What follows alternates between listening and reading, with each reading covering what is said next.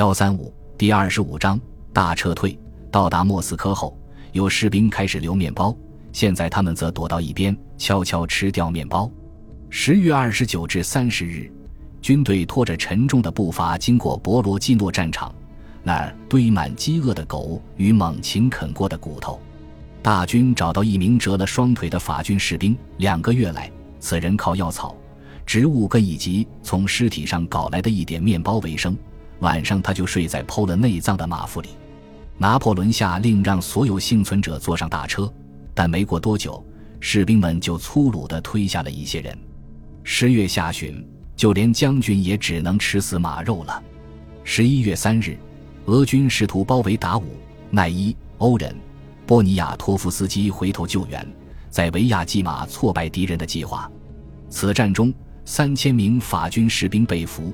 这个大的离谱的数字表明，大军团士气接近崩溃。十一月四日，第一场大雪来临，而混乱的法军正从维亚季马撤退。比起饥饿，很多人明显更苦于极寒。他们丢掉装备。拉伯姆回忆道：“躺在自己点燃的大火堆边，但是该出发时，这些可怜的、不幸的家伙没劲站起来了。他们宁愿落入敌手，也不想继续行军。那样做也需要勇气，因为流言表明。”农民和哥萨克对待法军战俘的做法，往往同土耳其人、卡拉布里亚人、西班牙人的相当，包括活活剥皮。最幸运的人只是被剥光衣服，赤条条躺在雪地里，但酷刑则是家常便饭。就算成群法军士兵设法向俄军正规军投降，他们的下场也近似于被判死刑。某队法军战俘有三千四百人。其中仅四百人幸存，另一支队伍有八百人，其中仅十六人幸存。农民抓住五十名法军士兵，将他们活埋进坑里。一个少年鼓手勇敢地率领忠诚的人跳进坟墓。偶尔也有博爱无私的故事。举个例子，拉伯姆曾记载，一名法军士兵在墓地里发现一个俄国妇女，她刚刚分娩，饥肠辘辘，他便把食物分给他。可是总的来说，撤退现在令人想起希罗尼穆斯博士笔下的哈德斯。十一月五日，奈伊接过后卫指挥权。这时，降雪覆盖了路标，并让路面结冰。除了波兰人和禁卫军的部分团，没几个人想过给马匹钉上耐冰马掌。结果，很多马滑倒或摔倒。十一月第二周，大军全无士气和军队组织，士兵不听军官的话了。军官不在乎将军了，七零八落的团进全力行军。他们搜寻食物，散布于平原，烧掉或抢走路上所有东西。他们饿得难受，一见马匹倒地就冲上去，像饿狼一样争抢肉块。与此同时，脚趾、手指、鼻子、耳朵、性器官因为冻伤而坏死。士兵们倒下。卡斯特拉内回忆意大利王国禁卫时道。一点血涌上他们的嘴唇，然后一切就完了。战友们看到这种濒死征兆后，往往不等他们彻底气绝，就上去推一把。这些人把垂死者扔在地上，并拿走他们的衣服。十一月六日，拿破仑在多罗戈布日收到康巴塞雷斯的信，此信内涵的消息非同小可。两周前，克洛德·弗朗索瓦·德马莱将军企图在巴黎发动政变。马来伪造文件，称拿破仑死在莫斯科城下。他还炮制假元老院令，任命莫罗将军为临时总统。马来的同谋不到二十人。十月二十三日凌晨三点，他却控制了一千二百名国民自卫军士兵。政变者逮捕警务部长萨瓦里，将他关进拉夫斯监狱。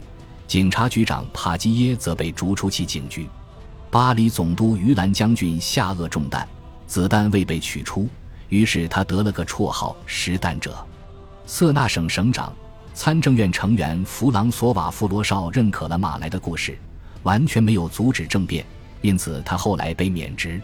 值得称道的是，康巴塞雷斯似乎保持了冷静头脑。他给圣克卢宫中保护玛丽路易斯和罗马王的哨兵增派一倍人手，还命令宪兵指挥官蒙塞元帅从附近省份调来军队。释放萨瓦里，恢复帕基叶之职。上午九点，一切都结束了。拉瓦莱特回忆道：“快乐的巴黎居民一觉醒来，然后听说了这起特别事件，他们便对此事开了一些可以接受的不错玩笑。拿破仑一点也不觉得好笑。他死后，除了康巴塞雷斯，似乎根本没人想到过玛丽路易斯或他的儿子是法国正统统治者，这令他大怒。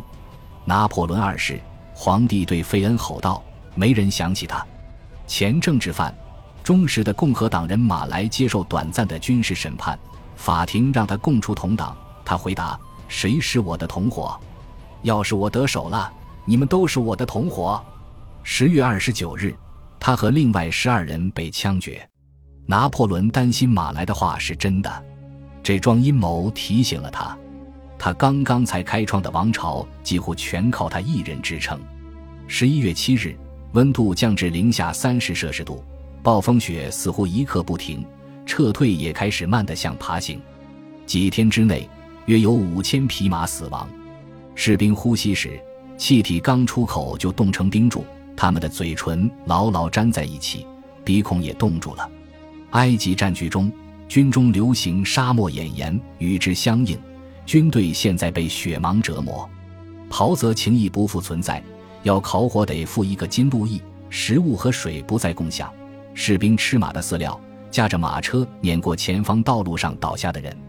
俄军将领、法国流亡者路易德朗热龙伯爵指挥一个师，他曾看见一个死人的牙齿深深咬入还在颤抖的马腿。十一月八日，欧人警告贝尔蒂埃，这三天的苦难太打击士兵的精神了。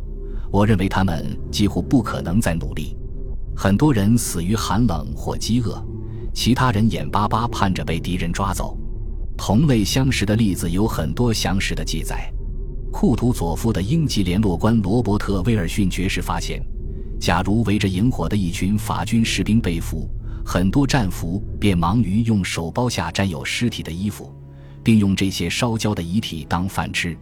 德意志及俄军将领彼得·维特根施泰因从北而来，海军将领帕维尔齐恰戈夫从南而来。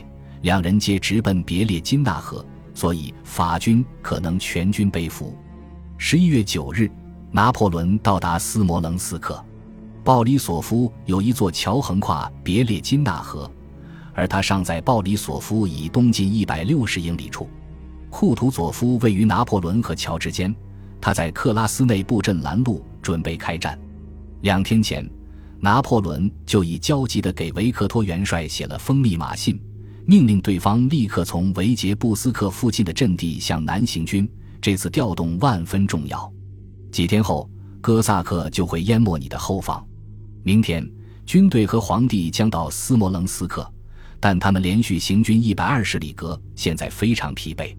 采取攻势，大军能否得救在此一举？每耽搁一天都是一场灾难。马都冻死了，军中骑兵的不行。行军。那是皇帝的命令，也是必要的命令。冷静顽强的维克托恰好赶到。拿破仑的军队减至六万人不到，尽管再没人做记录了，因为无马拉炮，士兵钉死很多大炮，然后把他们丢在路边。沃皮河附近方圆三英里内，举目所见只有弹药马车、加农炮、马车、支形大烛台、古铜器、油画和瓷器。一个好开玩笑的人说：“那儿半是炮场，半是拍卖商的仓库。”另一名士兵回忆道：“与此同时，猎犬发疯般狂吠，他们一怒之下，常常和士兵争抢路上遍布的死马、渡鸦，被尸臭吸引。他们在我们头顶盘旋，如同黑云。整支军队花了五天进入斯摩棱斯克，但城中大部分补给第一天就吃光了。”所以奈伊的后卫进城后什么也没找到。拉雷的外套上系着支温度计，他的读数为十六。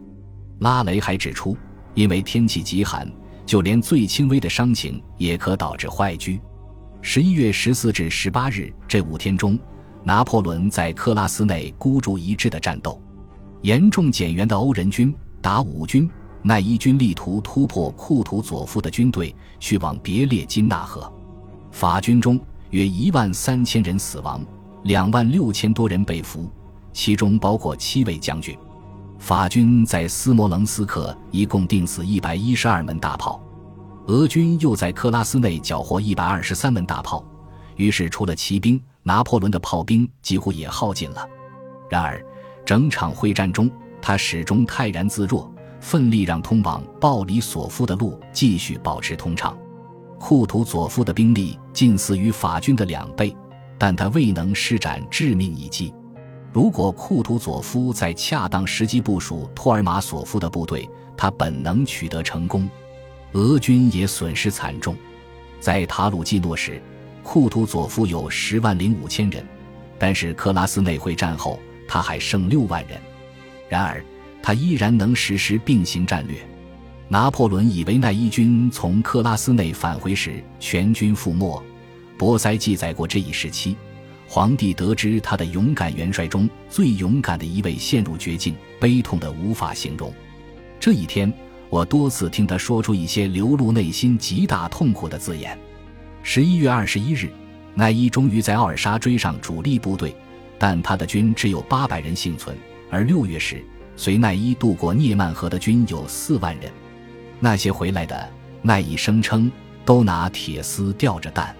拿破仑得知奈伊生还，说：“我的杜伊勒理工地窖里有四亿多，我情愿把这些钱全拿去换我忠实的战友。”感谢您的收听，喜欢别忘了订阅加关注，主页有更多精彩内容。